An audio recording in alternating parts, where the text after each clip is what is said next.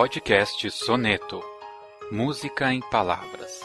Uma produção do site Toque 2 Bandas e Fanfarras.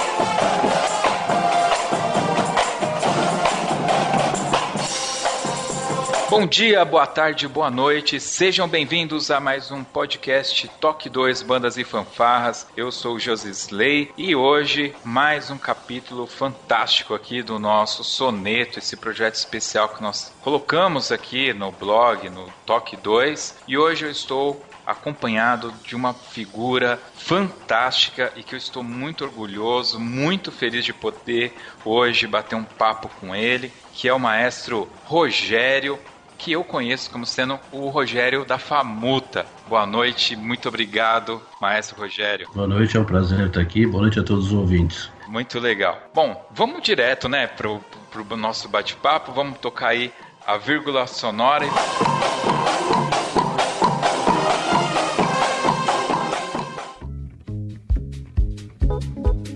Este programa tem o apoio cultural de Veril Instrumentos Musicais. Veril, mais de 100 anos fazendo música no Brasil e no mundo. Visite o site veril.com.br.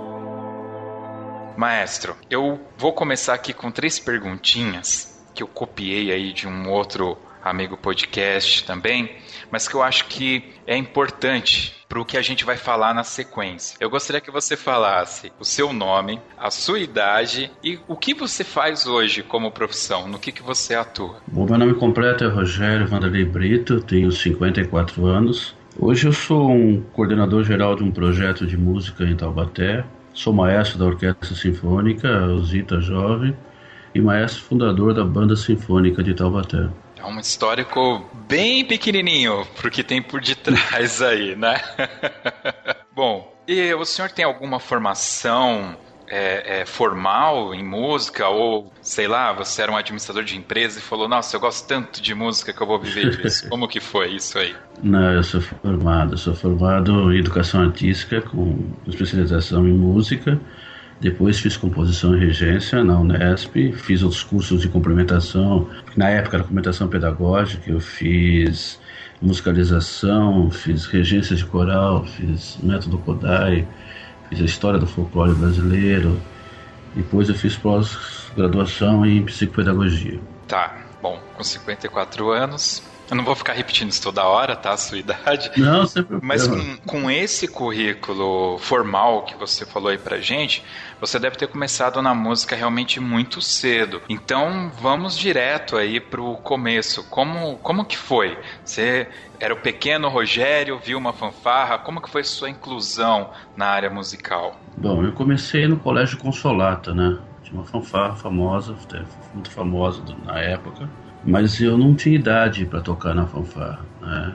Só podia tocar o pessoal que estava do quinto ano para frente. Mas como eu era grandão, sempre fui grandão, eu enganei o maestro na época, o regente, que era o, o Júlio César Pereira dos Santos, e, e eu fiquei sabendo que o ensaio era meio-dia, então eu fui. Só que o uniforme era diferente, o uniforme era azul porque estudava no, no ginásio e o nosso, o nosso uniforme era xadrezinho, do pessoal do, do primário, né? Aí eu falei pra minha mãe que tinha que comprar uma calça porque eu tinha entrado na fanfarra. Aí o que que é? Isso é verdade. Eu ia ao meio-dia, chegava lá e entrava como estava no quinto ano. E comecei a tocar, estava na terceira série primária. E comecei a tocar na fanfarra com 7 para 8 anos. E a minha entrada na fanfarra do Consolata foi assim, foi enganando todo mundo e trocava os shorts no banheiro. Depois, quando acabava o ensaio, eu trocava os shorts para xadrez. Até que um dia teve a apresentação, foi quando descobriram que eu fazia essa tramóia aí. Tocar, eu queria tocar, queria tocar corneta. Verdade, isso foi. E a minha mãe também descobriu isso é, no dia que foi se apresentar, que aí o pessoal tinha um uniforme cinza, né? A fanfarra tinha um uniforme cinza. Eu não tinha acesso porque eu não tinha. Minha mãe não tinha nem reunião nenhuma. Aí minha mãe correu, comprou e tudo ficou bem. Eu continuei tocando, mas eu era o primeiro cara que tocou do primário. Assim, minha, minha história, tem umas histórias assim de enfrentamento porque não tinha grana, né? Uhum. E eu queria estudar, eu queria tocar. Aí comecei a tocar na fanfarra, tocava corneta em si bemol. E o começo foi assim, sete anos. Sete anos de idade. Bom, o tempo foi passando e como que foi? Foi ficando na fanfarra, foi depois evoluindo. E, e você me disse que é formado em, em educação artística. Eu imagino que você deve ter ido para a faculdade com seus 18 anos. Como que foi isso daí? Não, é, na realidade, a vontade de tocar foi aumentando, né? E a gente tocava por era empírico, né? Era de ouvido, como se chama, né? O instrutor tocava, a gente repetia o que ele fazia na época, era muito comum isso, né? E eu queria tocar trompete. Aí é, a banda do Colégio Arquidiocesano tinha permitido um, um, aluno de fora tocar lá. Foi o, Edu Teles, o primeiro cara que tocou no Arque que era de fora de. não era aluno da colégio. Ele era do, do Marilac e foi tocar lá. Ele tocava muito bem trombone. E eu acabei indo para lá. Mas não fui no trompete, não, fui tocar trombone. Trombone de pisto, né? Porque tá achando trombone e eu acabei tocando, era grandão, né? E comecei a tocar no arc, mas o arc também não tocava por música, tocava por número, né? Era, a gente não tinha formação e eu queria tocar, eu queria, eu queria aprender, eu queria ser músico, né? Mas não tinha grana para comprar instrumento e usava instrumentos de lá. Depois eu acabei passando pro trompete, continuou tocando trompete e, e vivia nessa nessa viagem, né? Que naquela época o metrô fechava às 10 horas e, e, e, sem grana, tinha que passar por baixo da catraca, tinha umas coisas assim. Você se lembra né? em, em que ano que foi isso, mais ou menos? Olha, foi 79 para 80, menos ainda, 78, 76. No ar que eu toquei em 75, a primeira vez que eu toquei foi em 75. Tinha 14 anos, né? E depois eu toquei, voltei depois numa, numa nova fase. E aí fui pedindo para ter aula, né? E, e ia na banda. Eu descobri que lá em, Mariporã, a banda de Mariporã lia. Mas eu fui lá e não consegui, porque não, não lia, né? Eu, eu só tinha a noção é, de. Eu tinha um ouvido muito bom. Então eu ficava lá, esperava os caras tocarem, a primeira vez a frase eu já pegava e começava a tocar, mas eu não lia nada. Absolutamente, absolutamente nada. E aí fui ter aula com o capitão, e me insistia que eu tinha que ler. E eu fui procurando, né, de um jeito ou de outro, que nas bandas na, que tocava não tinha aula, não tinha professor, né, não tinha essa o que nós temos hoje, né? Na época não tinha. Era, era, era o regente que era um cara trabalhava em outras coisas e, e fazia o e fazia a música no final de semana. E a gente estava no meio disso aí. Aí foi até Mariporã, Aí eu comecei já a pensar em querer ser instrutor, tinha 17 para 18 anos. E, e já no consolato eu já escrevia arranjos. Eu já tinha curiosidade de fazer, eu comecei a, a, a, procurar saber como é que fazia harmonicamente e tal. Meu irmão era um cara, meu irmão é um dos responsáveis bastante disso. Meu irmão tem um ouvido harmônico muito interessante. Ele tira qualquer coisa, né? E ele tirava no violão, a gente passava para para cornetas e, e, comecei a escrever os arranjos do Consolato. Nos últimos anos quem escrevia foi, era, era eu. Eu, meu irmão, a gente tirava e fazia, ensaiava o pessoal fora do ensaio. E fui, fui me tornando líder, né? Consolato eu fui me tornando líder. Até toda a parte do meu ginásio colegial eu era o líder. Era o cara que ensaiava a fanfarra quando o Júlio não estava lá. E aí comecei, comecei a acompanhar o Júlio também. Todas as escolas que o Júlio ia, eu ia, eu ia, eu ia atrás. E foi aprendendo. Bom, pra você ter uma ideia, é, a Mônica, a maestrina hoje da Banda Sinfônica do Estado, foi muito minha amiga na época. O Júlio trabalhava na escola que ela tocava, ela tocava na banda do. do, do tô tentando lembrar o nome da, do, do colégio, mas eu vou lembrar ainda tinha Notre Dame, mas tinha uma outra escola só de meninas e eu ia lá ajudar. Além de paquerar as meninas, também eu aproveitava já e, e ajudava o Júlio nessa, nessa história. E fui aprendendo muito com o Júlio. O, o, as minhas meus trabalhos hoje tem muito do Júlio.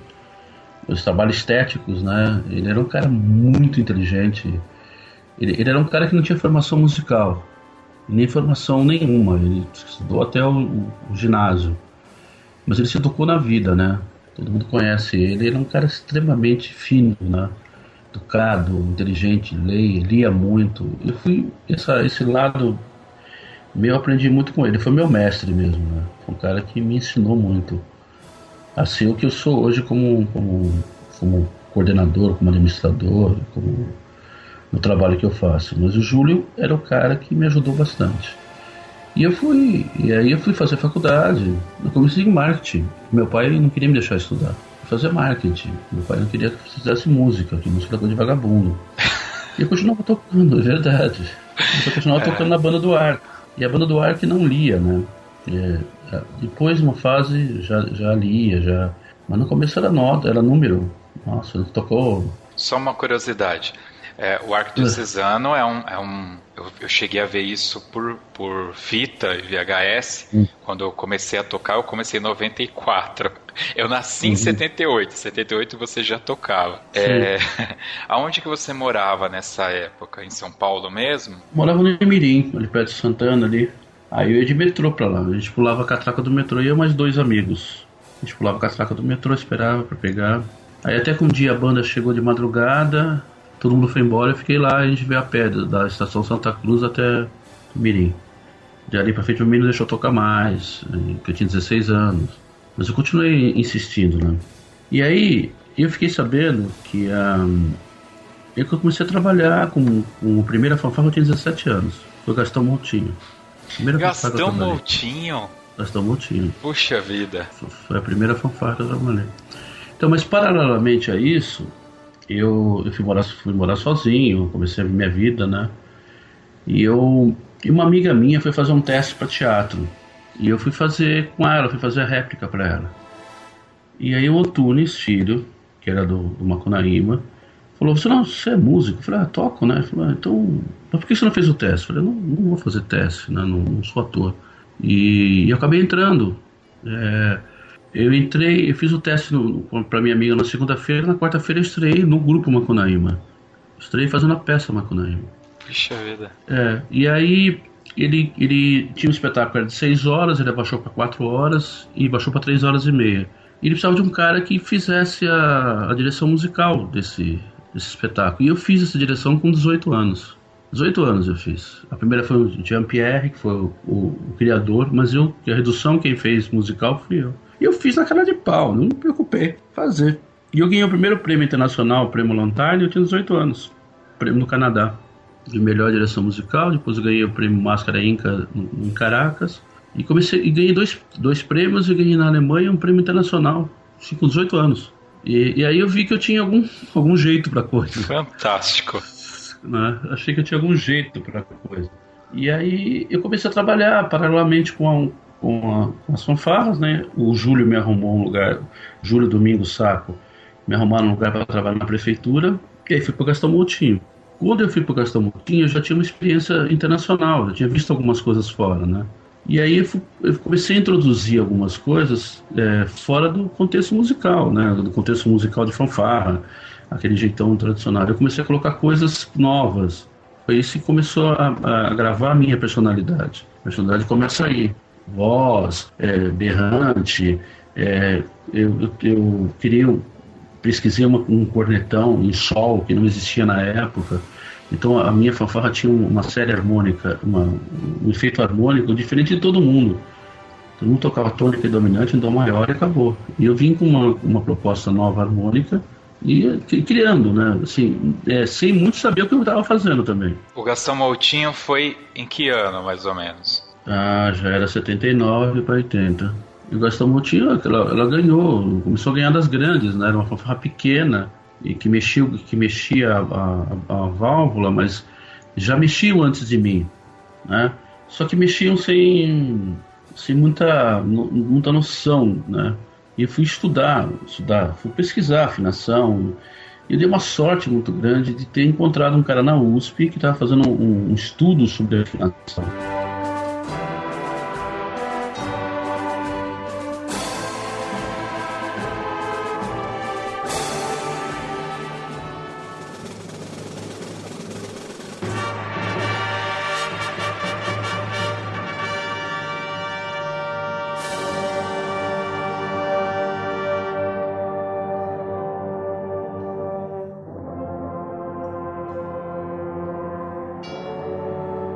Eu trabalhei na Veril, eu tenho esse, esse, detalhe também. Com 17 anos eu trabalhei na Veril, no departamento de marketing.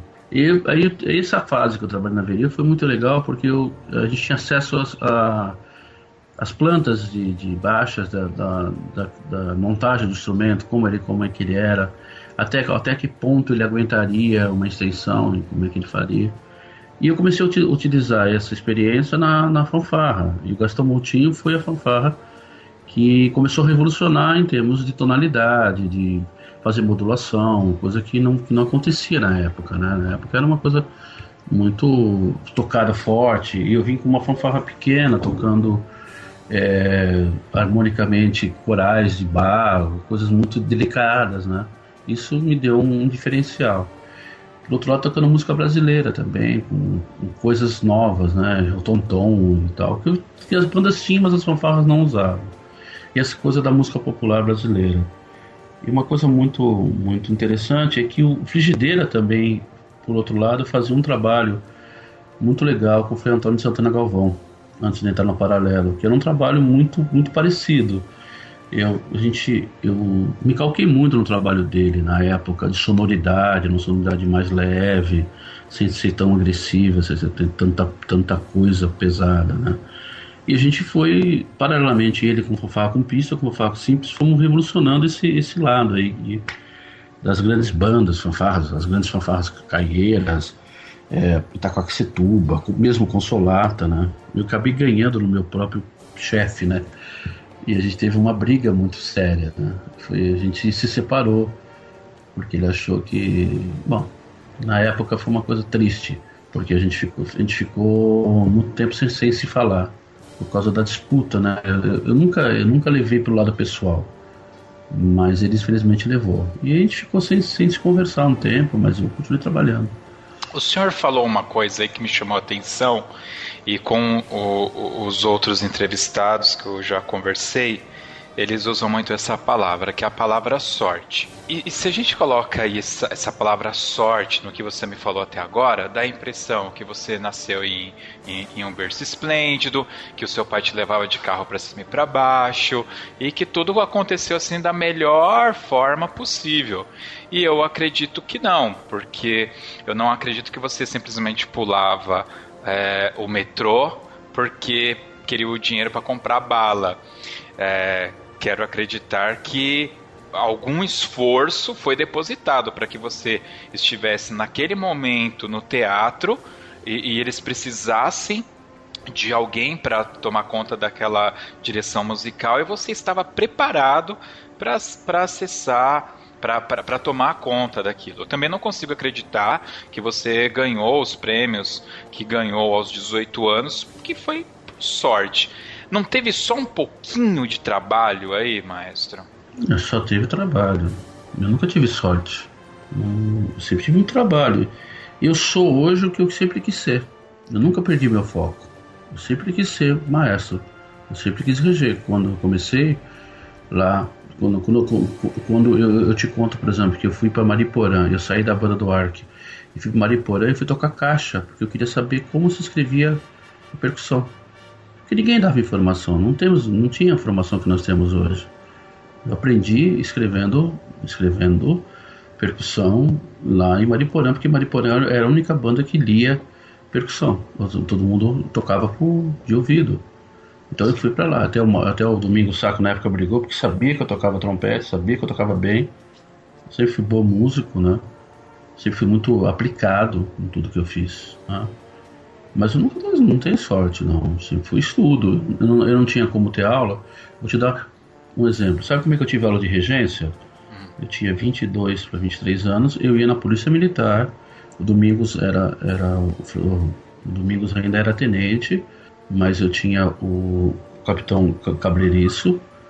Eu chegava lá às 6 horas da manhã, 6 horas da manhã, entrava, ele fazia a vistoria na, na tropa e eu ficava lá esperando até às 7 horas. Chegava, eu tinha que chegar às 6, como todo soldado. Às 7 horas ele fazia vistoria, às 7 e meia ele tomava café, e isso aí ia me dar aula às 8 horas. E me dava das 8 às 8 e 15. Depois eu ia lá e ficava assistindo o ensaio da banda sinfônica. Eu aprendi muito na, sentado na guia. Aprendi muito com todas as grandes bandas. É, se você for, for, for, voltar lá atrás, Jarme Cortesão, Marilac, Arc, Bilac, é, Mariporã, é, é, de São Paulo, eu, eu sempre admirei. Eu, eu, tenho, eu tenho uma vantagem que, em cima das pessoas que eu, eu, eu, nunca vejo as coisas ruins das bandas, eu vejo as coisas boas. Eu sempre fui assim. Eu sempre procurei ver as coisas boas das bandas. Então, se eu perdesse, se eu ganhasse, eu nunca, nunca fui competitivo. Eu sou um cara competitivo. Eu sou um cara extremamente competitivo. Mas eu não sou competitivo contra alguém, eu sou competitivo comigo mesmo. Eu tenho essa filosofia de trabalho. Eu tenho que ser melhor para mim, eu tenho que trabalhar para mim, eu tenho que ver o que o outro tem de, de, de qualidade para aprender com o outro. E eu aprendo o tempo todo. Na, na, minha vida, eu tive, eu tive a, a é, eu não tinha grana para viajar. Eu fui ter meu primeiro trompete, eu tinha 33 anos. Todos os trompetes que eu tive foram trompetes das bandas que me emprestavam. Então, é, eu nunca tive grana. Foi, foi muito sacrificado. Por isso que eu falei que o meu aprendizado ele foi na luta. Eu fui pedindo, fui lá, pedi pro capitão me dar aula. Eu fui lá, pedi pro, pro Domingos me dar aula, pro outro me dar aula. E, e assim foi por diante. E fui aprendendo com os meus pares também, da minha geração, que é Frigideira, Marquinhos, o, o Henry, são essas pessoas são da minha da, da minha da minha trupe né da minha, da minha uhum. geração ah, aprendi muito com o Binder né? se tem um cara que eu tenho maior admiração ah, hoje é o Binder por todo todo o trabalho que ele faz por toda a administração que ele faz a luta que ele tem né? e, e, essas pessoas foram me ensinando a ser o que eu sou hoje eu sou eu sou um, sou um acúmulo de várias informações né? não é só de uma pessoa só Aí você vai pra, pra fanfarra ou banda de, de. Não é Atibaia, né? Não, Atibaia foi depois. Não, não, não. É que eu fugi o nome da cidade. Que você foi tocar caixa. Mariporã. Mariporã. Mariporã. Que é onde tinha, não sei se ainda tem, o César Som, né? Que é que, é, que arruma os instrumentos. É, mas não. Né? Na não, época não, não tinha. Existia, Não existia, não tudo tinha. bem. Não, é só para eu referenciar é. aqui e eventualmente é. o pessoal saber aonde que é. Bom, aí você foi tocar a caixa. Mariporã era uma banda patrocinada pela Viril. Ah. A Viril tinha fábrica em Mariporã e os melhores instrumentos e os melhores eram, eram dados para Mariporã usá-los primeiro, experimentar primeiro para depois ir, ir, vender. Que a fábrica da Viril era em Mariporã. Entendi. Então a vantagem de Mariporã era muito grande em termos das outras bandas. E, e Mariporã, é, por ser um, um Domingos, ele, ele já trazia essa ideia de tocar por música. Isso foi muito importante. A revolução que houve em todas as outras bandas foi vindo daí, né? É, então tinha a banda em Guarulhos ali, a banda do Gabriel, que era a banda do Colégio Homero Rubens de Sá, que também era uma banda que é, se dizia que lia tal, que, mas tinha uma, um trabalho muito muito importante na revolução das bandas que tem hoje. Bom, e dali como que foi a sua evolução para efetivamente se tornar o líder? Então, eu, eu fui pro Gastão Moutinho, trabalhei no Gastão Moutinho durante cinco anos. Mas nessa época que você foi pro Gastão Moutinho, você aí já sabia ler partitura? Não, tava em processo ainda. Tava em processo, tava em processo. O primeiro arranjo que eu fiz pro Gastão Moutinho foi ridículo, porque a gente foi pro concurso e, era os acordes invertidos, né? A gente pegou do violão, então invertia os acordes no não tinha noção clara do que era harmonia. Né? Essas coisas todas eu passei também, né? E eu, eu assim, nunca tive medo de experimentar. Isso para mim foi o, o, grande, o grande sacada também. Foi eu não, não, nunca copiei ninguém. Né? Eu, eu tinha referências, mas não era cópia de ninguém. Eu sempre fui fazendo as minhas coisas do meu jeito, do jeito que eu acreditava que era.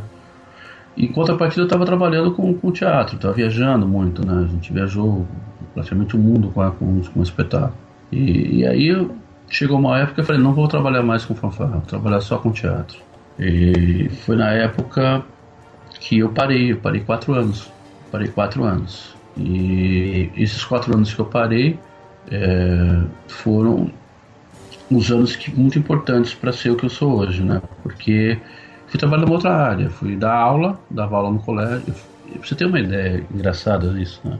Mas eu, eu voltei para dar aula no Consolata como professor. Depois fui coordenador do Consolata e fui vice de, eh, coordenador geral da parte toda da, administrativa do Consolata e, e acabei sendo chefe do Júlio, que era o maestro do Consolata. Foi, foi engraçado e foi, foi importante porque eu peguei a época que ele estava muito doente e, e eu ajudei muito ele. Né? Pude ajudá-lo, pude ser o parceiro dele no final da vida dele. E foi o cara que, que teve do lado dele até o dia que ele morreu. Ah, e foi uma morte muito ruim, né? Foi uma morte de uma doença é, que na época estava matando todo mundo, né? A AIDS era uma coisa muito forte na época. E, e ele é um cara que eu respeitava muito. E quem cuidou dele nos últimos, últimos meses fui eu. Eu que ia lá, dava banho, que ajudava a mãe dele. E foi muito importante também eu passar por isso que eu pude ficar amigo novamente dele, ser que eu sempre fui amigo dele, eu nunca deixei de ser amigo dele. Mas todo mundo que estava na época que apoiou a briga tinha desaparecido. Né? Uhum. E aí eu, eu acabei assumindo o Consolata. Eu assumi o Consolata. E, e, trabalhei uma época no Consolata. E aí, em contrapartida, apareceu o Centenário. Lembra do Centenário? Lembro. Eu, o Centenário, só, só, eu acho que só falta você me falar que foi você que estava regendo. Em 94 foi quando eu entrei na banda de Mauá. Eu sou de Ribeirão Pires, você já esteve aqui com a orquestra. E aqui o teatro onde você regeu a orquestra, eu moro na rua de trás. Só que uhum. no dia que vocês vieram eu não consegui, estava trabalhando. Uhum. É, então, em 94, eu fui estudar no Colégio Barão de Mauá. Lá eu conheci alguns amigos que tocavam na, na banda Lira, que naquela época era a banda marcial municipal. E uhum. teve um campeonato aqui Antes de eu entrar na Lira, teve um campeonato em Mauá, que eu não me lembro agora se foi final estadual, mas era fanfarra. E o Centenário tocou uma peça que, que, eu, que, assim, que me mais me marcou, que no final era aquela, aquela parte final do 1812. Isso foi Sim. em 94. Só falta você me falar que foi você. Porque tinha todas as características de, é, de Rogério. Mas era eu, sim. Era você? Eu, eu fiquei até 95 no centenário. Puxa vida, então era isso mesmo. Eu não me lembro, tá? Não, não, não, vou falar que eu lembro de você lá regendo, mas eu me lembro que no final teve até fogos de artifício junto é, com a fanfarra. É. Meu, aquilo foi muito fenomenal. Muito, muito. É, é foi uma, uma revolução também, né? Porque todo mundo falava que eu tocava música popular, se eu tocava popular, se eu tocava popular. Eu falei, uma coisa, vou tocar uma peça erudita, eu vou mostrar que é possível né? Eu peguei um trecho que era possível tocar, que todo mundo achava que era um absurdo, e eu toquei. Então, mas é, é isso, isso me, me, me incentiva bastante, o desafio a, a, de fazer coisas que ninguém fez, com lugares que ninguém fez. Eu fui a primeira fanfarra a gravar um disco. Nós gravamos o, o, um disco grande, gravamos um disco pequeno primeiro, Irmão Sol e Irmão Lua, que é em cima da música do, do São Francisco, Irmão Sol e Irmão Lua. É, e foi um puta sucesso. E era uma música gospel, né? Uma música religiosa. É, e todo mundo ficou. Ninguém esperava que fosse tocar uma música religiosa. Que legal. E eu tô, é, a gente gravou. O primeiro disco foi, foi o primeiro disco. A primeira fanfarra a gravar um disco. Aí logo depois o João de Três gravou o LP deles. Nós gravamos um outro LP. É, esse, esse LP é muito legal. Até hoje é um, umas coisas, umas obra, uma obra-prima que é tem Imagine, tem um monte de coisa com sons, com tudo feito com instrumentos Foi tudo gravado com cornetas e cornetões, né? E tuba e, e fone. Depois a gente gravou Será, que é um videoclipe que é muito legal, do Centenário até hoje. Se procurar no YouTube, é um puta um videoclipe muito bem montado. A gente conseguiu um cara. É tão loucura, né? Essa coisa que eu te falo, às vezes, desafio, né? Uhum. Roberto, Roberto Klimachowska, que é o diretor do videoclipe, ele, ele, era diretor da, da Xuxa na época. Que fazia arisco, fazia um. A gente foi falar com o cara e o cara topou fazer de graça. Foi uma tudo emprestado, Casa Blanca, que é uma grande, grande empresa de, de, de, de aluguel de, de, material, emprestou tudo de graça, estúdio, ilha, ilha de edição. A gente teve uma sorte, uma sorte, vou voltar a palavra sorte, não, a gente teve uma cara de pau de pedir mesmo.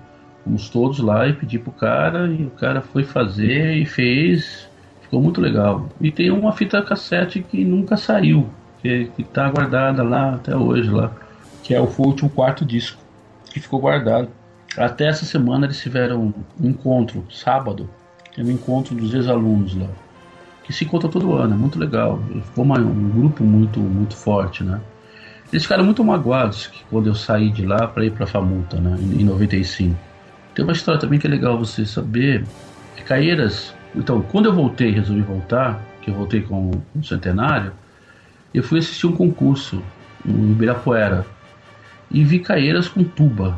Falei, meu, que legal, cara. Tuba. Os caras estão vindo com umas coisas novas aí. E fui o primeiro a colocar bombardino. Na fanfarra simples, o primeiro cara a usar bombardino. Olha só. Quando cheguei, quando cheguei no Sedano, eu falei, eu quero tuba, eu quero fone, vamos fazer.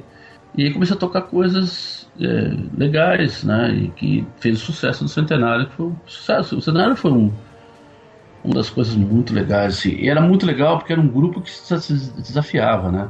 A Ayrton Senna morreu num, numa semana, outra semana ele estava tocando o hino do Ayrton Senna, o hino da vitória. É, a gente tinha essas coisas de vamos fazer, vamos fazer. E era um pessoal que tinha trabalhado comigo já na Gastão Montinho, um, uma turma, uma turma do Consolata, que estava, é, quando o Júlio estava doente, não saía mais, juntou um grupo de músicos muito interessantes, né? que estavam afim de fazer. O Centenário foi uma fanfarra alegria mesmo, uma que não tinha, não tinha hora ruim, ensaiava todo dia, ensaiava com o pessoal super afim de, de, acontecer, e aconteceu, né? O Centenário foi, marcou, um, marcou uma geração, marcou uma história. Até hoje eu vou para Bahia, vou para qualquer lugar. Os caras falam no centenário, não falam na famuta, falam no centenário. É, que coisa.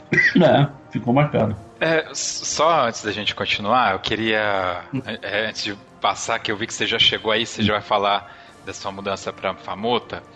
É, eu é. quero fazer uma, uma vírgula aí. O seu tempo, né, a sua experiência, você teve a oportunidade pra, em passar por vários momentos da história do Brasil e da, da humanidade como um todo. Você tem essa experiência de teatro, né, enfim. E hoje a gente vive essa era digital. Então, é, a gente sempre é, nos meus tempos áureos de banda lira, eu também me lembro que a gente marcava ensaio às seis da manhã e tava todo mundo lá e aquela coisa e tal. E ultimamente, me parece que essa vida muito digital que a gente tem, a gente está sempre conectado, parece que ela interferiu. É, é muito certo ocupar essa vida digital por essa falta de interesse, por, por essa arte musical em si, o, o, as pessoas querem muito mais o sucesso de estar tá no YouTube, o sucesso de ser um artista, do que essa coisa em grupo, que você não é um artista, você faz parte de um grupo que constrói algo. Não sei se me fiz Olha, entender. Eu acho que é, é, sim, sim. É, é, digital tem dois, dois, dois grandes problemas para fanfarras e bandas. A primeira coisa foi que todo mundo se igualou. Hoje qualquer um acha que é arranjador, qualquer um acha que é que é músico, ele eu vejo, as vezes eu tô lá, o cara vem, ah, pô, mas fiz um arranjo, eu quero colocar na fanfarra, vou usar, vou olhar um MIDI, e o cara pegou e simplesmente distribuiu nos instrumentos. É, isso igualou e se perdeu o respeito à história, né? Eu vejo muito, muito cara que se diz maestro, diz regente, e, e o cara não tem nenhuma preocupação de ter uma formação, de lutar por isso. E aí fica a, vitória pela vitória. O cara quer fazer a fanfarra para ser vitoriosa ele não quer fazer a fanfarra para formar. Os meus mestres e os mestres da, da, antiga, da antiga mantinham essa ideia da, da, formação. Hoje você vai no concurso, vai todo mundo pro boteco para beber. porque vai comemorar, beber, beber moral uma coisa que é uma coisa que a nossa geração não, não, não se permitia fazer isso. Os meus mestres tinham a, a saber que nós éramos, éramos educados e eles eram educadores nossos 24 horas por dia. E não tinha essa coisa que tem hoje, essa situação que tem hoje. Eu sou muito criticado por isso. É, eu não faço parte do, um rol. E talvez as pessoas falam que eu sou mal humorada, que eu fico na minha, porque eu, eu, não, eu não gosto disso. Eu acho que acho que tem um momento que você festeja com a sua família dentro de um lugar e que você pode tomar uma cerveja, que você pode, mas não você ir para um bar tomar uma cerveja com um aluno e todo mundo bebendo e todo mundo achando que está ali. Não há renovação porque não há trabalho de base. Hoje você não tem renovação. Por que, que não tem concurso? Vai ter concurso para quê? Para ter medos de banda? As bandas vão olhar um para cara da outra e falar: ah, que legal. Os caras são os mesmos. Muitos músicos que tocam nas bandas hoje tocaram do meu lado. O músico já tem 50, 60. Dizer, e a renovação? E as bandas mirim, as bandas infantis, e as bandas infantis juvenil, e a formação? Então, não há formação. Então o cara prefere jogar videogame, porque não tem espaço. Qualquer cara que for uma banda hoje, ele não tem espaço para ensaiar, porque o cara não quer dar aula para ele. Porque ele quer um cara formado, ele quer um cara já pronto para poder tocar. Porque vai ter concurso daqui um mês, daqui dois meses, entendeu? E, e ficou concurso pelo concurso. Então não tem atrativo. As, as crianças não vão tocar na banda porque não tem atrativo, porque é chato. É chato, um repertório chato, um repertório, um repertório ridículo é, que se acha que se tem um repertório. Né, ah, eu estou tocando um repertório grade 6, tocando um repertório grade 5, está tocando um repertório que ninguém aguenta, que ninguém quer ouvir, que ninguém quer ouvir, é chato demais. Então, essa, essa história toda, e hoje, e as fanfarras hoje tentando tocar coisas que elas não tocam. Então, quem quer, quem quer entrar numa fanfarra hoje ficar? Uma fanfarra simples. O cara tocar na fanfarra simples precisa ter pelo menos dois anos de trabalho para entender o que está acontecendo ali, para poder tocar. Ele vai ficar dois anos ali fazendo o quê? Ele vai embora. Então, o cara da banda é a mesma coisa. O cara vai na banda, começa a tocar trompete lá, ou ele fica fingindo que está tocando, o cara manda ele fingir que está tocando, ou o cara vai embora, porque o cara não tem, não tem atrativo. O cara não faz parte de um grupo mais. Não existe. É, são poucas as bandas atuais que têm a questão da formação do, do grupo. Então, o videogame é mais, mais importante. Eu, eu, vejo os caras ensaiando com o telefone, com o celular, por quê? Porque o cara não está tendo atrativo para tocar. Então, no, o maior culpado disso somos nós, maestros. Nós somos os grandes culpados da, da, da evasão de, de músicos das bandas. Vou te dar um exemplo. Eu tenho a banda sinfônica daqui. Uhum. A maioria das na, em Tabaté, a maioria que toca da banda sinfônica são músicos de igreja. Hoje, quem está formando são as igrejas. As bandas marciais não formam mais. Então, por que, que o músico forma música de igreja? O, o, músico gosta de tocar na igreja? Porque ele toca. Ele tem lá, ele tem o inário, ele tem o que for, mas ele está tocando, ele está se apresentando, ele está fazendo. Hoje, os caras ficam um ano, um, um, é, seis meses, sete meses, preparando uma música que ele vai tocar num concurso X. Não toca na cidade, não toca pro pai, não tem festa dos pais. Eu lembro muito bem tocar pra mãe, pro pai, festa junina, festa não sei do que. Então, as bandas perderam o atrativo e são chatas. São chatas. Eu, eu não aguento esse concurso mais. Muito obrigado por fazer minhas suas palavras, né? Quando o show vai começar, né? Eu, eu, eu, vou deixar isso daí no ar, né? Quando que o show vai começar? Quando que a gente vai fazer música pro, pro povo, né? Pro público.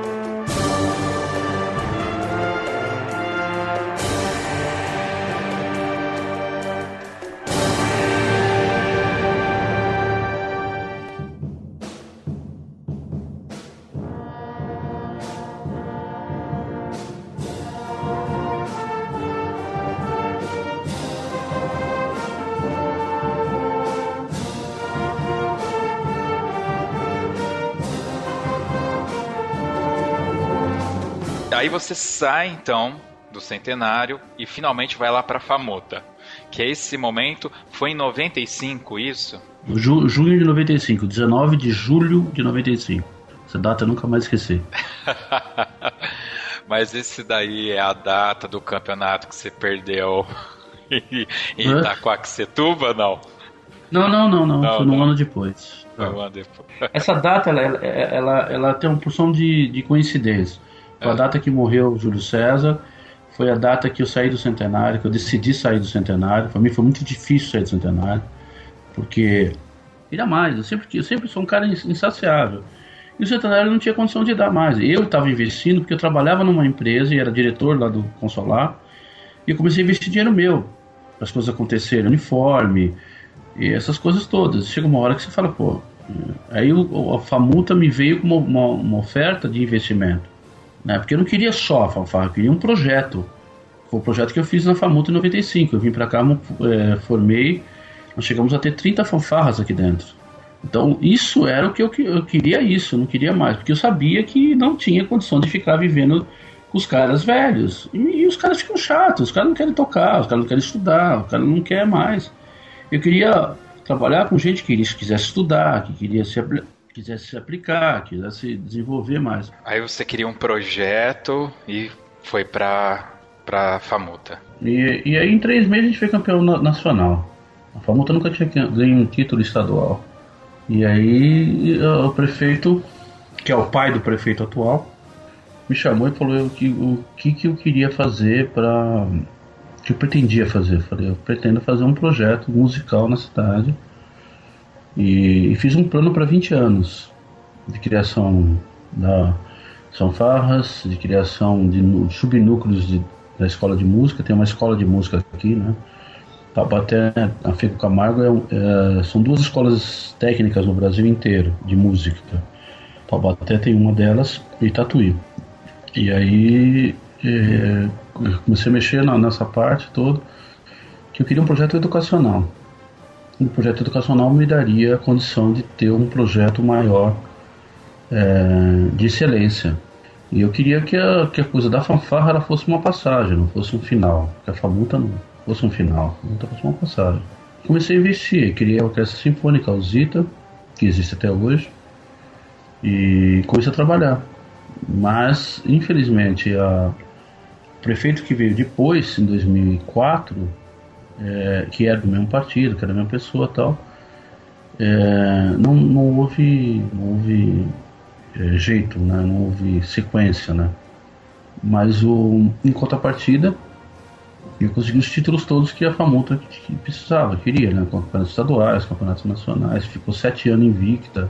Mas isso tudo era decorrente do trabalho, porque eu tinha músicos saindo pela, pelo ladrão, né? O mundo queria tocar na Famuta e tinha os melhores músicos e fazendo. E, e contrapartida preparando a banda, que a ideia era a Famuta em 2000 e, em 2005 ela transformasse numa, 10 anos depois, transformasse numa banda marcial. A ideia era essa, o projeto era esse, foi comprado instrumento, foi feito, mas acabou não vingando. Mas os músicos, graças a Deus, se transformaram em músicos. Hoje, alguns deles tocam comigo, outros estão tocando na vida aí, mas. E o projeto da orquestra deu muito certo, porque não tinha uma orquestra aqui. São José fez orquestra quatro anos depois.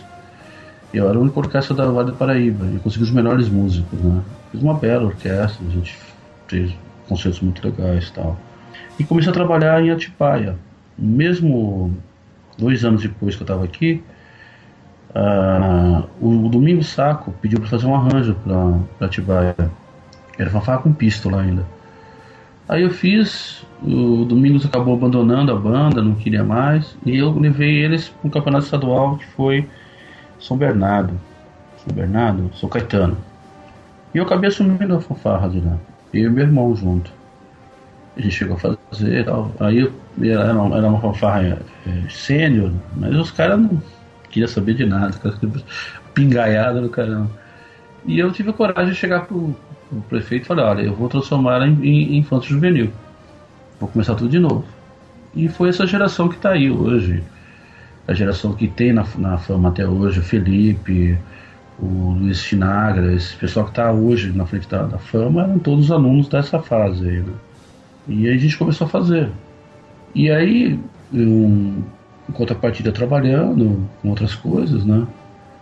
Mas eu sempre querendo trabalhar só com música. E em 2004 teve o Sul-Americano. E aí, e aí é, é, tem uma coisa interessante que eu quero fa falar sobre esse sul-americano, que foi o seguinte. É. Eu não sei se foi 2004, me perdoe, você tem a memória é. tá, tá mais no meio. Mas eu me lembro que a banda Lira, ela mudou de categoria alguns anos antes e a gente foi participar de um campeonato, acho que foi em Campo Limpo, Teve um, um, campeonato de Campo Limpo que vocês tocaram, eu lembro que vocês tocaram até Labamba, que rodava as cornetas e tal, foi fantástico. Mas teve um segundo campeonato no ano seguinte, vocês não foram. Uhum. Eu me lembro que vocês não participaram. E aí eu fiquei. Na época, a gente, como músico, né, não, não tem acesso uhum. a todas as informações, eu não participava de nenhuma reunião. A gente ficou, mas como assim a Famuta não vai vir? Né, ela, eles são campeões, uhum. né? A gente meio que falava tem que vir, pelo menos para pegar o troféu, né? A gente falava uhum. isso.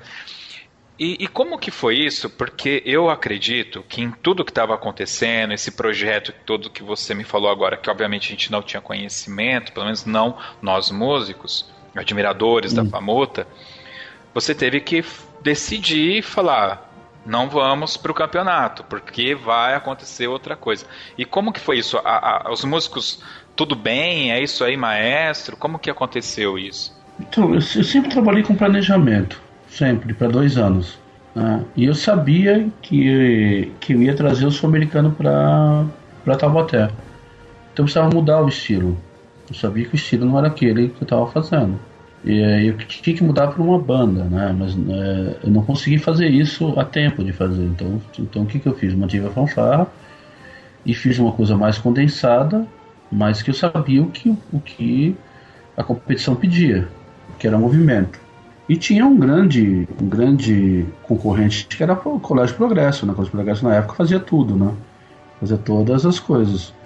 É, mas eu também sabia a, a, as fraquezas, né? Então eu fui na, naquilo que eu tinha de mais forte, que era a movimentação, e a Famuta tinha uma, uma sonoridade muito interessante, que é diferente das outras. Trabalhar muito em bloco, uma harmonia muito fechada. Então isso dava um, um efeito muito legal para quem ouvia. E foi aí que a gente ganhou. Né? A gente foi campeão sul-americano com essa, com essa ideia. E eu já tinha ido para Campo Limpo um, um, um, um, ano anterior e tinha ficado uma competição muito é, pessoal. Eu não gosto de competição pessoal. Entendeu? Uma competição. É, ah, você, eu, eu sou melhor, eu sou pior, eu sou melhor. Não, pra mim, música, né? E, e música não tem segredo. Ou você toca, ou você executa bem, ou você não, não executa. Não tem aquela coisa, ah, eu ganhei, eu toquei melhor. Não, você, ninguém que está ali em cima julgando você vai te dar uma nota menor se você tocou bem. Não existe essa coisa. Sabe? Não, essa coisa de comissão jogadora, ah, tá pré, predisposta a isso ou aquilo, sabe? Isso para mim vai colocar lá o pessoal que estava julgando naquela época, um pessoal super capacitado se eu não estou de acordo, eu não vou. Então foi que eu fiz no ano seguinte, eu não estava de acordo. Vamos até agora, eu tô, não estou de acordo com muita coisa, eu não estou indo. Eu não estou de acordo, eu não falo mal, não falo nada, eu simplesmente não vou. Mas o cara que está dando nota lá, se o cara se dispôs a dar nota, ele vai fazer o melhor dele.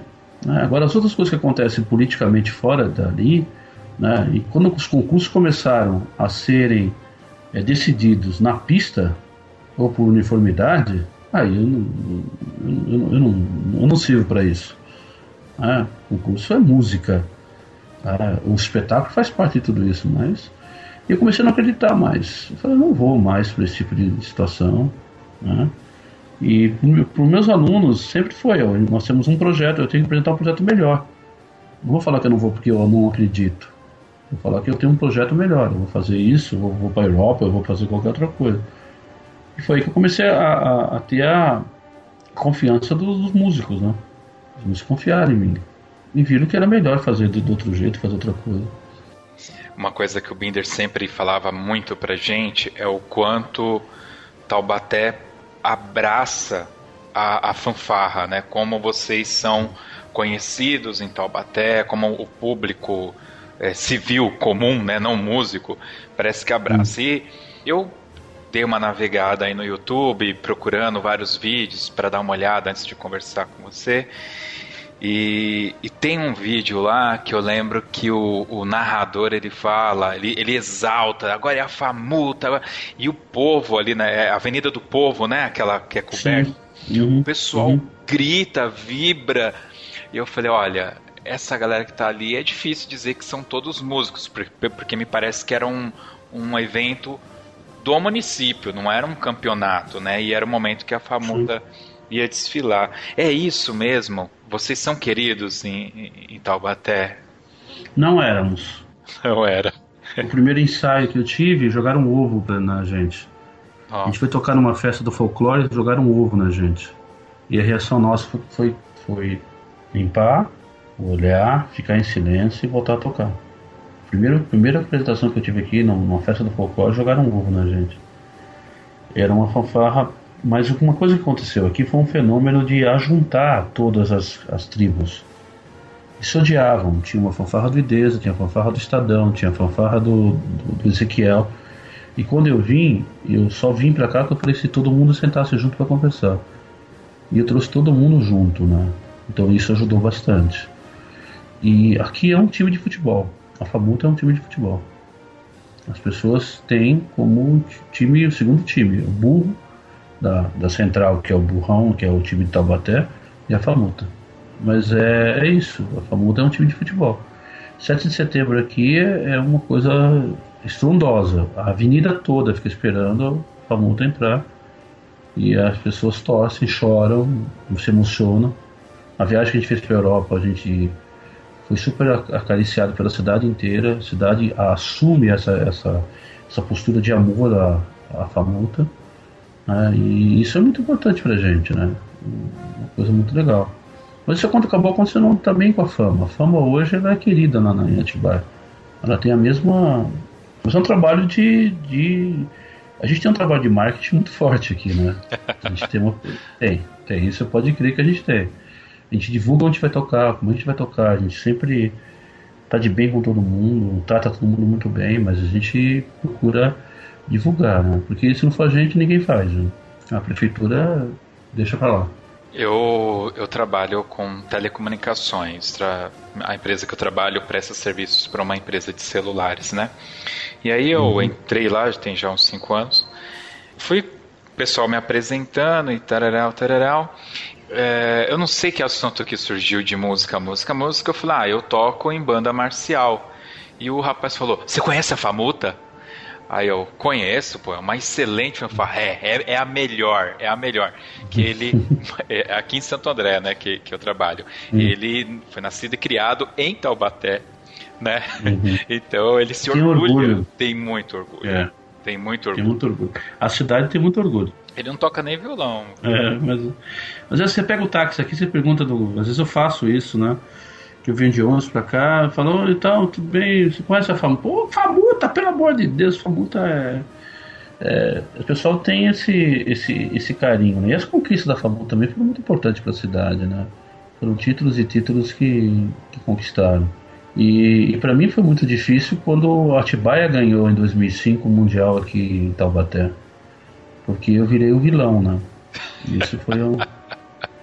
Verdade, verdade. Um sofrimento muito grande porque tinha um grupo internamente que queria o poder, né? Como, sempre tem, né? E esse grupo aproveitou esse momento de, de que eu, eu, eu, eu, já tinha cantado a bola duas semanas antes que a Famuta não ganharia o Mundial. Falei pro prefeito. Eu não tinha, já tinha quebrado. O Encanto de 2014, 2004, 2005 tinha quebrado. Tava difícil ensaiar, não conseguia reunir todo mundo, as coisas estavam todo mundo achando que já era campeão. E vinha o Progresso, vinha outras bandas boas, vinha banda de outros países. E eu tinha falado que a gente não. Mas aí o vilão da história fui eu, né? Eu, eu saí daqui em 2006 por não aguentar a pressão da, da própria. da própria fanfarra mesmo, das pessoas que estavam dentro da fanfarra. De achar que eu tinha beneficiado Atibaia. E Atibaia, a partir dali, se transformou na fama, né? A famosa fama. Que revolucionou, que fez, que foi pra Europa, foi pra tudo isso. Aí eu saí daqui em 2006 e fui trabalhar somente na Fama. Eu já trabalhava na Fama. Uhum. Mas fiquei trabalhando somente lá. Mudei para lá, tudo, fui trabalhar. Eu fiz um projeto lá também. Que deu a base que tem hoje é o projeto nas escolas. São 14 escolas. Eles têm um conservatório musical lá agora. Hoje sempre teve aquele conservatório. Sempre teve. Sempre teve. Não é um conservatório porque não. Eles não têm. não é legalizado, mas é ah. um, um, trabalho. Mas lá, lá, lá eu consegui montar um trabalho diário. Lá funciona todo dia, o cara tem aula, o cara tem informação. Consegui fazer isso nos anos que eu fiquei lá. E deixei tudo isso pronto lá agora que eu saí. E eles, eles deram continuidade. Eles, essa, essa virtude eles tiveram de dar continuidade. E aí você agora está só com a Famuta? Só. Só com a Famuta. Só em Taubaté. Só em Taubaté. Ah, a banda sinfônica foi vice-campeã mundial. Ah. Ninguém sabe disso. É, ninguém eu não sabia. Disso. Eu não sabia. É, ninguém sabe. Como a Famuta foi campeã mundial, na, na, no geral, ninguém tocou que a banda sinfônica foi vice-campeã europeia e vice-campeã mundial. Tocou muito. A banda sinfônica foi uma das coisas. Foi uma das pontuações mais altas do todo o evento. A banda sinfônica de Taubaté é muito interessante.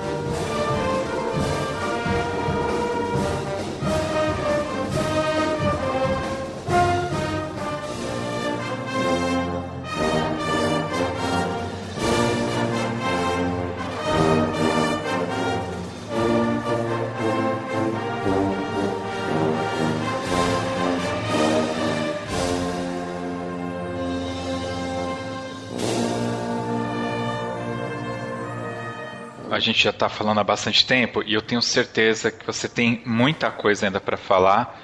Então, é, eu acho que a gente vai poder conversar mais. E assim espero, né, se você me der a oportunidade. Mas eu queria que você falasse um pouco sobre o Open Brasil. Eu fiquei sabendo do Open muito em cima. A gente estava correndo para colocar o site no ar e não deu para ir, não, não deu para. Fala um pouco pra gente, porque esse é um projeto novo aqui, né? Então, é, foi. O Open Brasil, na realidade, surgiu de uma reunião. É, você vê, são coisas trairagens que existem no meio de bandas e fanfarras que é muito louco, né? Uhum. Um, determinada pessoa ligou para mim e falou assim: logo que eu voltei do Mundial, Rogério, você é o cara, a gente queria fazer. Queria que você ajudasse a gente a fazer uma, uma unidade das federações e tal. E você é o cara que transita por todos eles e, e ninguém tem rejeição à sua, à sua pessoa. Falei, claro que tem rejeição. Né? Pode não falar para você, mas as pessoas, as pessoas não gostam de mim.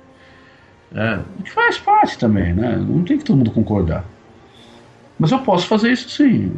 Vou, vou, vou abrir um, um, fórum de debate aqui em Taubaté. Porque eles queriam ir lá falar com o deputado, até fizeram isso, né?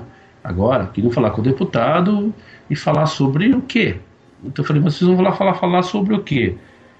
Não sei. Então, você tem que fazer um fórum primeiro, escutar as pessoas, ver o que as pessoas querem, para depois você partir para uma, uma discussão política com esses políticos. Você tem que chegar para os políticos e falar: eu quero isso.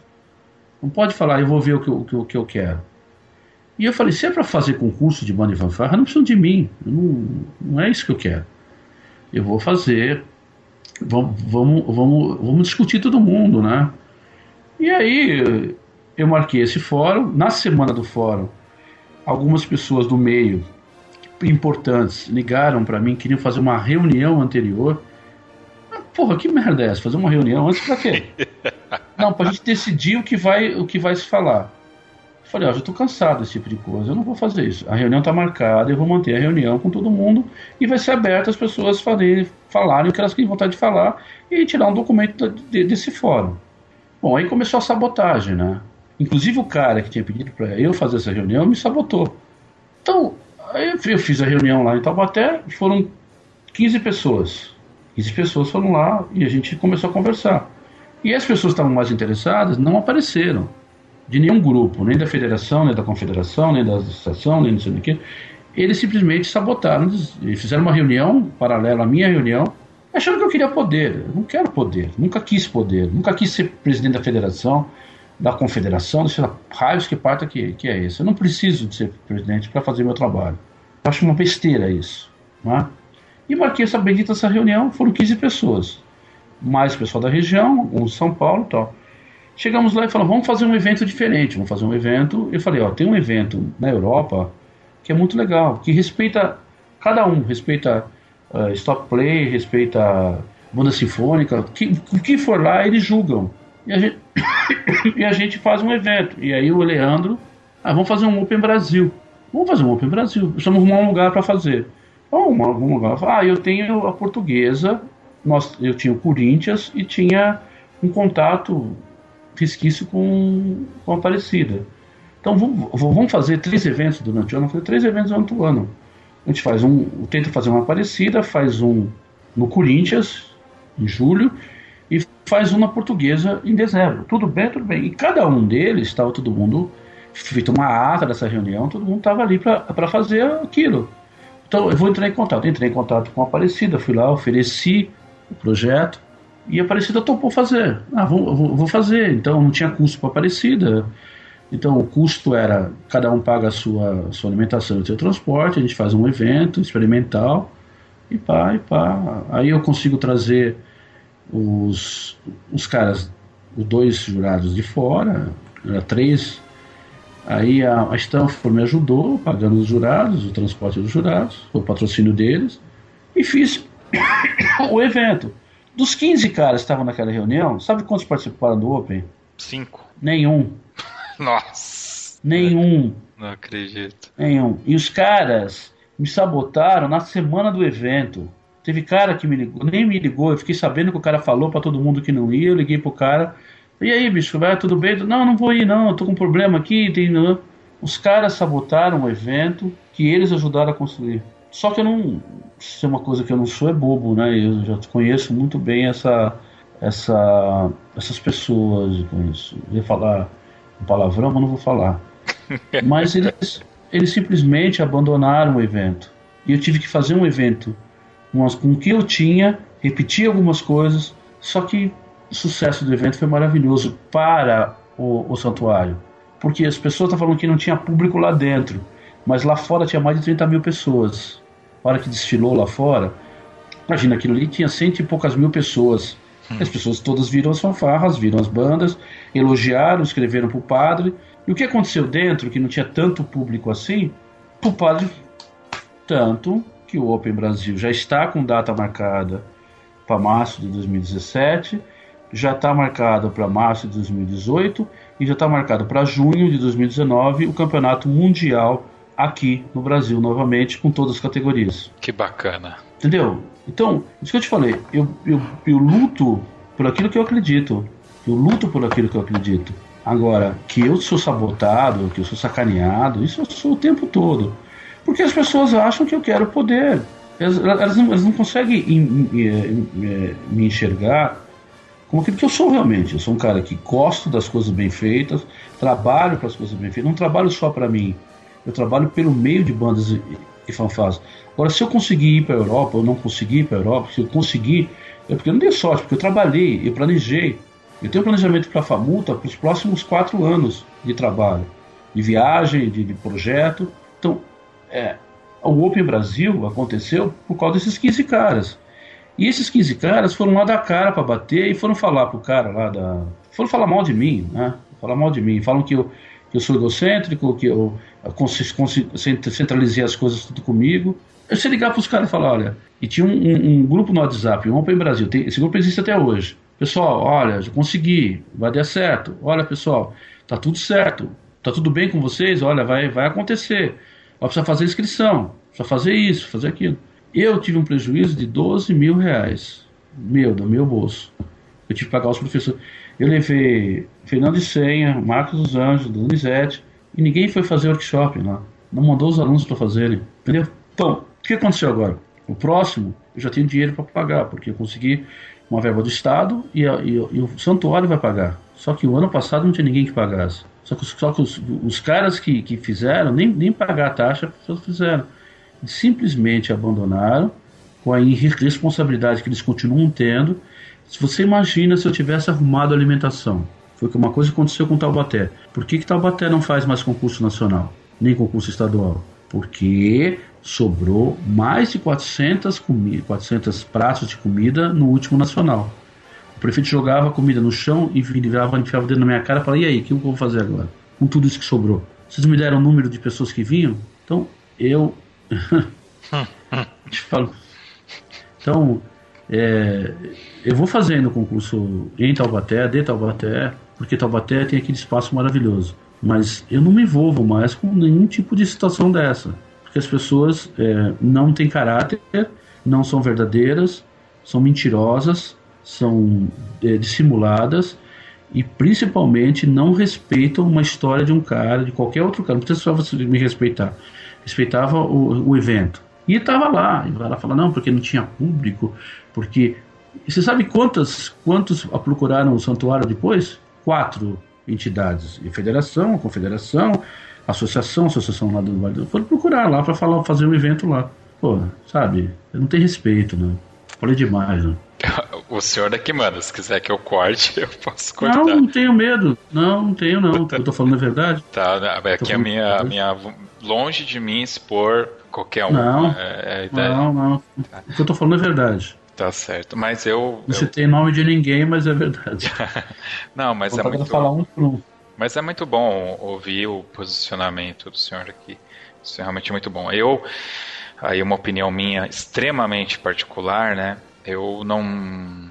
Eu, eu, eu, eu corroboro da, da opinião que primeiro tem que ter um projeto para depois buscar é, é, um apoio político que seja, o, governamental, enfim.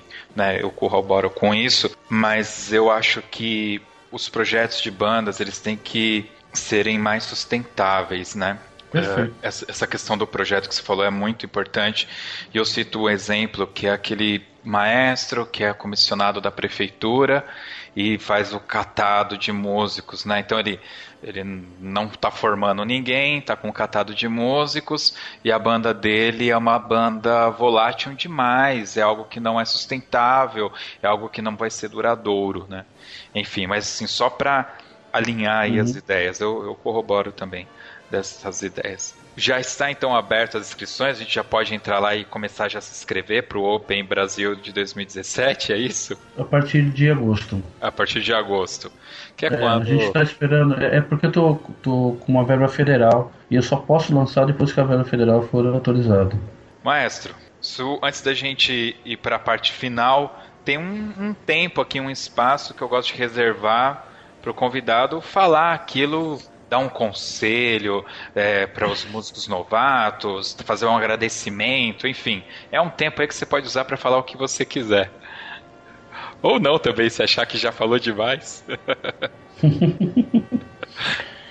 ah, eu, tenho, eu, tenho, eu tenho muito que agradecer aos meus mestres, né? Eu tenho muito que agradecer ao Júlio César Pereira dos Santos, agradecer ao Paulo Có, maestro histórico diocesano, agradecer o Edu Teles, um cara que me ajudou, me ensinou bastante.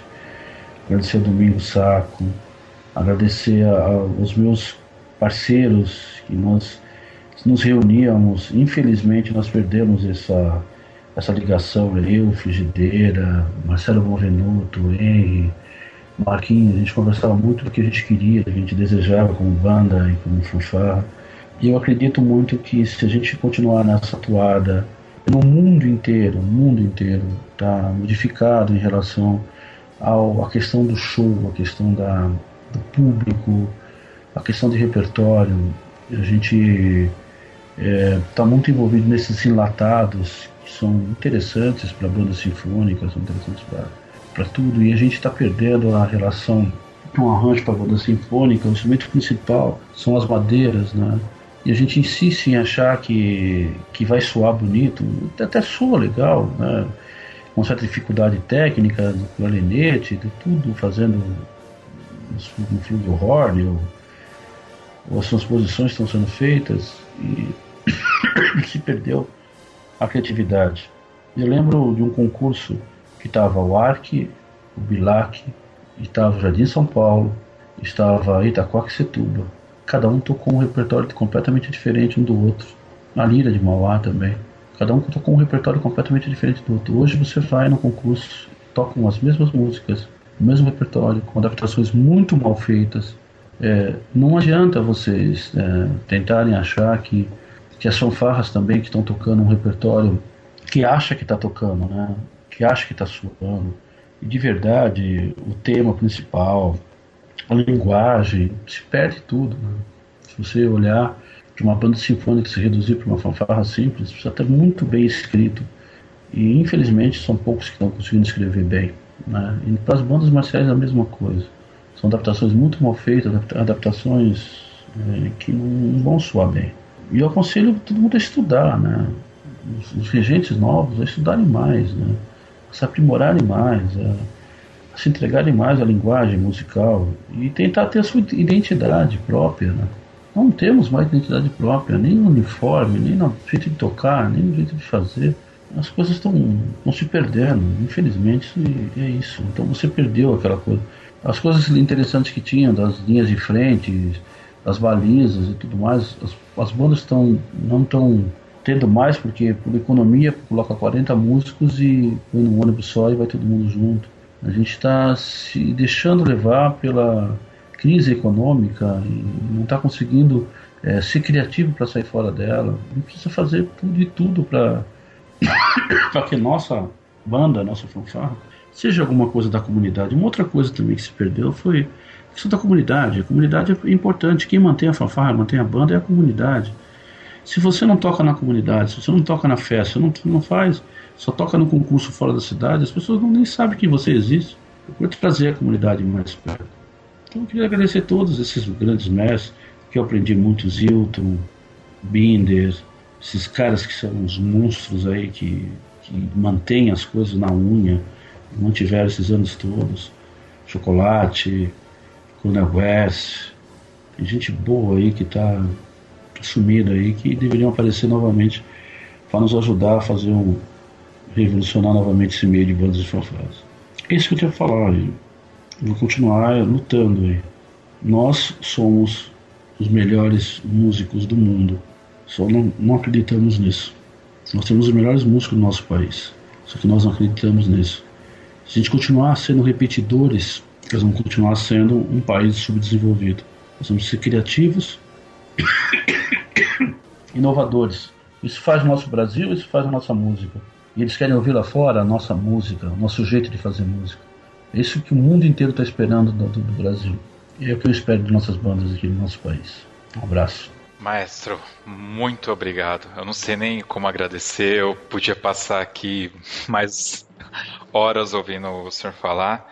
Eu espero que a gente tenha a oportunidade de falar mais. Vai ter o Open Brasil aí, quem sabe o senhor não dá abre uma oportunidade para a gente bater um papo depois que passar o evento.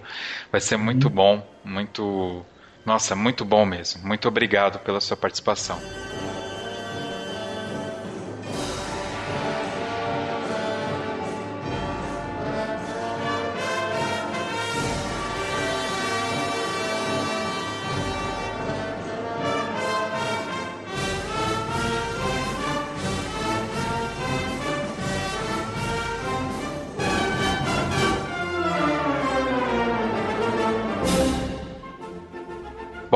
No final das, da, do podcast, a gente sempre toca uma música e eu gostaria que o senhor escolhesse uma música para ser a música aqui do final, para a gente deixar rolar no final desse, dessa, desse bate-papo. E, por favor, diga o porquê você escolheu a música, claro. Eu gostaria muito de ouvir Irmão Sol e Irmão Lua. Eu falar por quê. É a história de São Francisco e Santa Clara, né? Mas é porque foi a primeira coragem que eu tive de quebrar um paradigma de nona sinfonia, dobrado um, dobrado dois, dobrado três. E foi a primeira música que, que eu despontei no meio de bandas e fanfarras como algo diferente. É isso. Então nós terminamos aqui, mais uma vez muito obrigado. Todos os links do que a gente comentou aqui estará no post desse podcast. Então, para você que está ouvindo, baixe diretamente do seu feed, acesse o nosso site toque2.com.br, vai lá na aba Soneto e lá você vai ter um conteúdo extra desse bate-papo que a gente tocou, que a gente conversou. E nós ficamos agora então com o irmão Sol irmã Lua. Até o próximo soneto.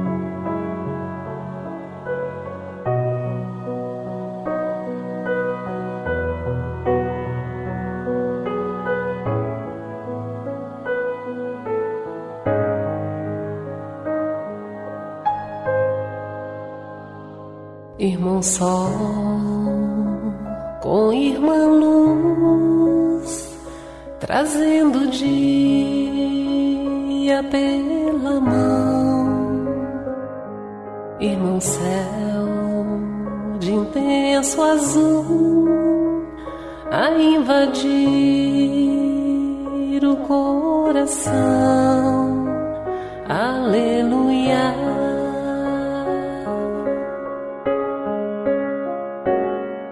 Irmãos, minhas irmãs, vamos cantar nesta manhã, pois renasceu mais uma vez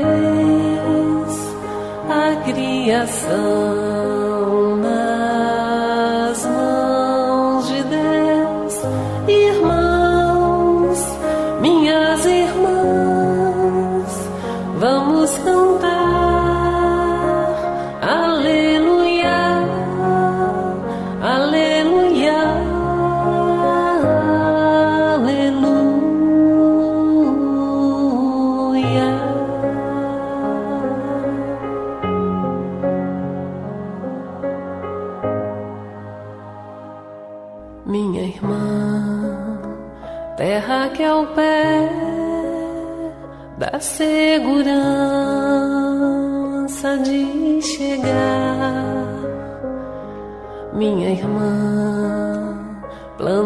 que está suavemente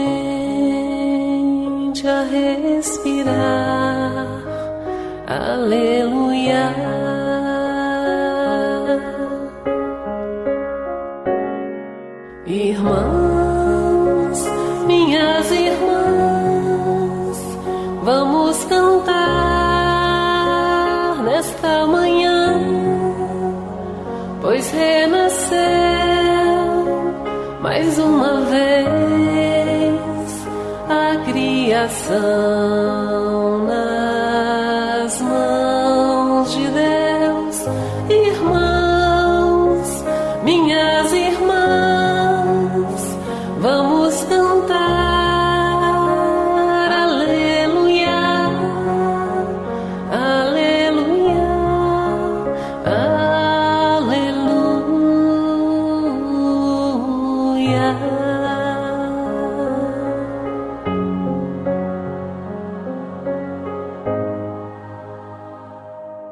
Irmã Flor, que mal se abriu fala do amor que não tem fim.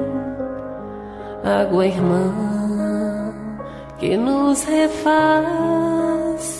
e sai do chão cantando assim. Aleluia.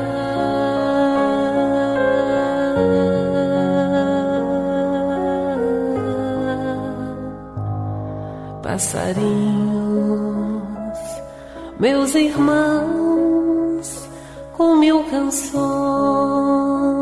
a ir e vir, homens todos, meus irmãos, que nossa voz se faça ouvir,